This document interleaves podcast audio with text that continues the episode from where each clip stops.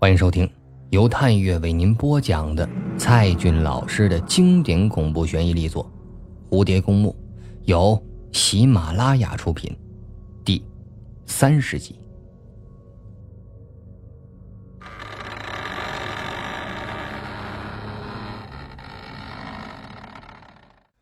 没有明天了，从第一天起，我就对你很不满意。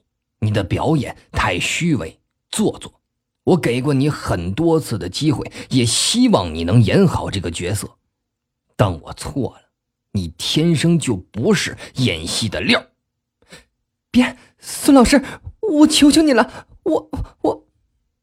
孙子楚有些犹豫，该不该说这些很重的话呢？但是最好让他断了表演的念头，免得将来误人子弟。好了。回寝室去吧，别再指望上舞台了。他面色铁青的看着庄秋水和尚小蝶，在瞪着台下那些看笑话的家伙们。这个是校花最难堪的时刻，羞耻就像是刀一样刻在脸上，又深深的刺进了心窝。就在他转身向后台走去时，听到孙子楚大声的说道：“尚小蝶，现在由你顶替他演祝英台。”田巧儿愤怒的回过头去，小蝶尴尬的躲避他的目光。尚小蝶完全傻了，没想到祝英台居然落到了自己的头上，他仿佛正面临一项恐怖的任务，赶紧摇头说道。我我不会演戏，谁都不是专业的演员，我也不需要专业的表演，只需要用心去表现角色。你的气质非常好，放在古代就是天生的祝英台。孙子楚以异常强烈的语气肯定着，走在他近前，鼓励的说道：“张小蝶，你可以演好的。”我相信你，行了，去后台换衣服吧。他不能抗拒孙子楚，只能像是机器人一样接受指令，走向后台。庄秋水和陆双双都惊讶的看着舞台上巨大的变化。原来，这才是真正的戏剧性。尚小蝶来到更衣室前，正好碰到了田巧儿冲出来。他低头闪到了一边，田巧儿狠狠的说道：“恭喜你现在是祝英台了，我我也没有想到，我我别说了，一切都是你处心积虑好的吧？哼，我知道，上次参加排练就居心叵测，这回干脆是烧香的赶走了和尚，算你厉害。”田巧儿说完，冲出了后台。回头狠狠的说道：“盛小蝶，我会报复的，咱们走着瞧。”这下一幕是楼台会，祝英台要恢复女儿装了。小蝶看着这套祝英台的小姐服，犹豫了一下，还是穿了起来。她不敢再看镜子里的祝英台，便迅速的跑回到了舞台上。看着这台下一阵的骚动，有几个胆儿大的男生打起了呼哨，主要是因为眼前这位古装的女子太美了，她的眼神、她的脸庞、她的身段，还有漂亮的古代小姐的衣裙，粉红色里透着俏皮，那活脱脱就是一个祝英台在世。第四幕，楼台会。梁山伯偷偷的来找祝英台，他们在楼台秘密相会。孙子楚呢，先让尚小蝶背几段台词，又让人在旁边准备了提示板。庄秋水来到小蝶跟前，自从认识她的两周来，几乎每天都在发现她在变化，从一个不起眼的灰姑娘变成了人人瞩目的美丽公主。现在又成了一千多年前的一位祝英台。这眼前的人真的是尚小蝶吗？他真的是祝英台吗？亦或是灵魂附体？那既然祝英台已近在眼前，那么他也应该变成梁山伯了。尚小蝶把台词倒背如流，似乎这身戏服里蕴含着某种力量，让他瞬间已不再是自己，或变成了前世的那个自己。而他的肢体语言和表情，也仿佛不是表演，而就是他自己的倾诉。他在向梁山伯倾诉，也是在向着庄秋水倾诉着。演完。台下响起了一片的掌声，孙子楚许久才回过味儿来，努力压制着激动的心情。这种感觉他寻找了许多年，此刻终于应验。第五幕，婚变，舞台被分割成了两部分，同时展现着祝英台出嫁和梁山伯之死。马文才再度上场。银心也上来服侍小姐，尽管双双的心里极不乐意，也只能是咬牙坚持。第六幕是大结局，化蝶，也是大家最熟悉的段落。祝英台出嫁路径，梁山伯之墓，坟墓突然裂开，他纵身跃入墓中，然后墓里飞出来一对蝴蝶。小蝶现在已然是成为了这个舞台上最耀眼的明星，所有的人都被他请倒，台下的掌声更是响起了一大片。孙子楚也恢复了自信，忘记了自己老师的身份，与每个演员击掌相庆，预祝明晚表演成功。在后台换好了衣服之后，庄秋水就在舞台旁等着小蝶，却看到。孙子楚从斜刺里出来，孙子楚拦在尚小蝶的面前说道：“好，尚小蝶，你表现的很棒，我谢谢你。”“嗯，我我我也不知道。”小蝶羞涩的低下了头，挨批似的回答着：“好像不是我在表演。”这说明你有明星的气质，明晚呢一定要好好演，你会成功的。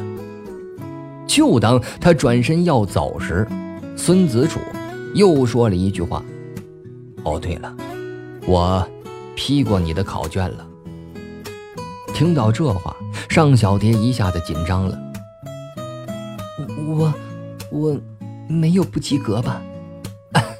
怎么会？你考得非常好，全班最高的九十二分。尚小蝶不敢相信自己的耳朵，她考试前完全没复习，答题时呢也纯粹是凭感觉，选择题几乎都是猜的，能有六十分就谢天谢地了。孙子楚呢，继续说道，在论述题里有一道。庄周梦蝶，你答得相当好。哦，尚小蝶这才想了起来，好像还写有蝴蝶秘谱和鬼美人。可是糟糕啊，怎么会把这个写到考卷上呢？这种歪门邪道的东西不被倒扣分才怪呢。他只能解释道：“我我我是在图书馆。”偶然看到一篇论文，是关于蝴蝶密谱的研究，作者叫白霜。这时，躲在后面的庄秋水已然是悄悄的离开了剧场。白霜，哦，我想起来了，那个读中文的硕士生是吗？我三年前。给他上过课的，是个聪明又古怪的女生，可惜呀，去年出车祸死了。小蝶不敢说，我知道，只能是唯唯诺诺的点了点头。你说，庄周梦蝶是梦到了鬼美人？我还是第一次听到这个说法，真的是很有想象力，我很佩服你。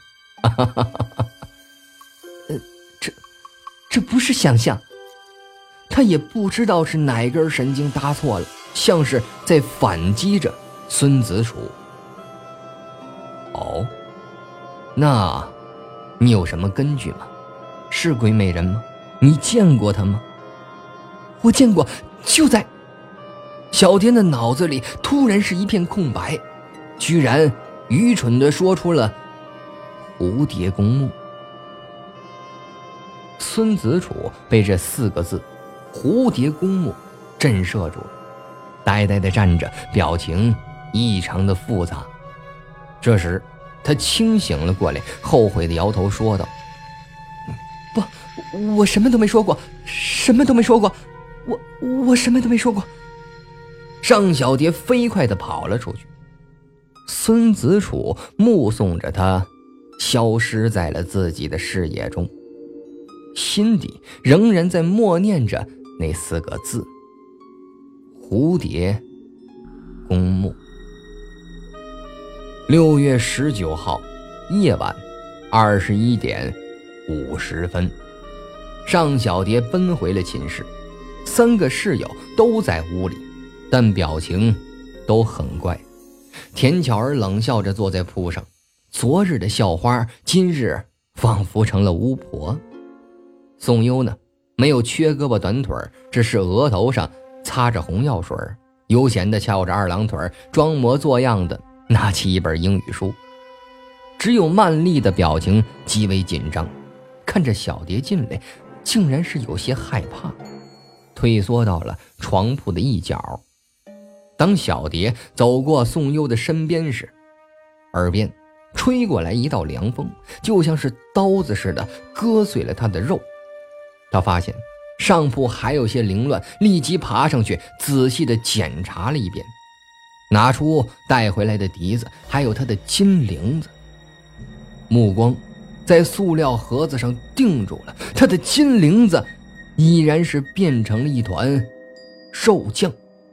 这可怜的小虫子是刚刚的魂归西天，体内的粘液四溅，明显是被人活活拍死的。顿时间，一股怒气与悲伤之气立时冲到了他的头顶，又散发到了整个房间里。是谁干的？他轻轻地问道。不像是在责问着嫌疑犯，倒像是在哀悼着受害者。对面铺上的田巧儿正在以冷笑似的、挑衅似的目光看着他。是的，他刚说过他会报复小蝶。宋优呢，也冷冷地盯着他，同时发出冷笑。宋优一直都很讨厌金铃子，嫌弃这虫子早上打扰他睡懒觉。常常是因此与尚小蝶吵架。现在，他们的愿望都满足了，他们确实报复了尚小蝶。然而，此刻的尚小蝶，眼泪却掉了下来，坠落在金铃子残破的身体上，一些细细的残枝被泪水冲的漂浮起来。这个小虫子朝朝暮暮的陪伴着他。经常被揣在衣兜里到处走，他应该是最最贴近尚小蝶的一个生命，或者，是尚小蝶生命的一部分。他一边掉着眼泪，一边扫视着他的室友们，悠悠的说道：“你们都会遭报应的，你们都会遭报应的。”然而这句话却让三个室友面面相觑，只能是装聋作哑，就当是什么事儿都没发生过。尚小蝶摇着头冲出寝室，但很快又折了回来，拿起了铺上的笛子，还有死去的金铃子，再度离去。黑夜的女生寝室，寂静的像是幽灵笼罩了三个女生。在小蝶离开后的好几分钟后，曼丽这才是第一个说话了。哎，他真的生气了。我也早就生气了。宋优装出了一副满不在乎的样子。这个小虫子每天早上都搞得我睡不好觉，我早就想弄死他了。现在终于能够安静，多好啊！曼丽还在担心着。可是，他毕竟是个生命。再说，小蝶这么喜欢他，我们是不是太过分了？切，是尚小蝶自己活该。说话的是田巧儿，谁让他那么嚣张了？活该他倒霉。他说完，爬下铺，匆匆的上厕所去了。楼道里只亮着几盏幽幽的灯。田巧儿摸索进了厕所，脑袋更是一阵的发胀。他刚刚经历过这辈子最倒霉的一夜，明天将要成为全班的笑柄了吧？更恐惧的是，校花大概也会被尚小蝶夺走吧？这一切都是因为尚小蝶的罪过，天知道她是怎么变得漂亮的。到底是做了整容手术，还是其他的什么原因？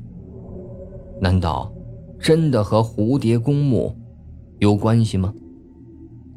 胡思乱想着，上完了厕所，忽然他感觉小腿痒痒的，田巧儿搔了搔，异样的感觉又传到了大腿。是有什么东西在爬，他吓得浑身发抖，又不敢。在厕所里喊出来。这手上还有什么东西在爬着？借助走廊里的微弱的光芒，他才看清楚，那是一只蟑螂。他急忙的把蟑螂甩到地上，但是呢，还是有不少这个六条腿的小家伙不亦乐乎的抱着美女的大腿。突然，几只大的蟑螂飞到了他的头上，于是啊。惨叫声惊叫了整个寝室楼，宋优和曼丽也听到了叫声，却不敢走出去，害怕这黑暗的楼道里藏着什么。那凄凉的叫声是越来越近，一直冲破了寝室的房门。他们呢，都吓得是跳到了床铺上。田巧儿是冲进来，拼命的拍打着身上的蟑螂。这个曼丽和宋优呢，是一起帮忙，手忙脚乱的。赶走了这些小家伙。当他们惊魂未定的喘气时，曼丽轻声的说道：“这个，就是尚小蝶说的报应吗？”六月十九号深夜二十二点十分，月光明媚，尚小蝶一手抓着妈妈留下来的笛子。一手呢捧着金铃子的盒子，也就是他的棺材，飞奔在夜色的校园里。路灯下树影婆娑，没有人注意到这个女生的眼泪融化在了撩人的夜风里。他不知道自己要去哪里，只知道离寝室越远越好。他要带着他心爱的虫子的尸体，宛如玛格丽特带着爱人的头颅。去黑夜的深处埋葬。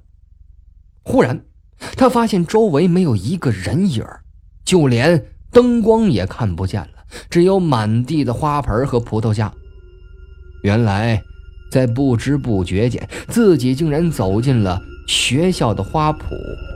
再往前呢，就是幽灵小溪。故事从这里开始，但不会在这里结束。除了。金铃子的生命，摸着夜路走向了绿色的小河。就算那真有无数的幽灵，他也不会再害怕。穿过夜色中的夹竹桃，花朵在黑暗中孤独地绽放着。这么多年来，无人赏识它们的艳美，似乎只为等待今晚尚小蝶的光临。走到这。荒草萋萋的河岸，月光洒在了绿色的河面上，倒也有奇异的光影。两周前，他被一只鬼美人蝴蝶指引到此，并在草丛里发现了孟冰雨的书包，从此踏上了前往蝴蝶公墓的路途，改变了自己的身体和灵魂。不到一周前，他又与庄秋水一同坠入这冰凉的河里，几乎是淹死在这浑浊幽暗的河底。但是。却发现了那具一年前死去的死尸。如今呢，他又一次的来到幽灵小溪的边上，只为一件事，只为埋葬他生命的另一部分。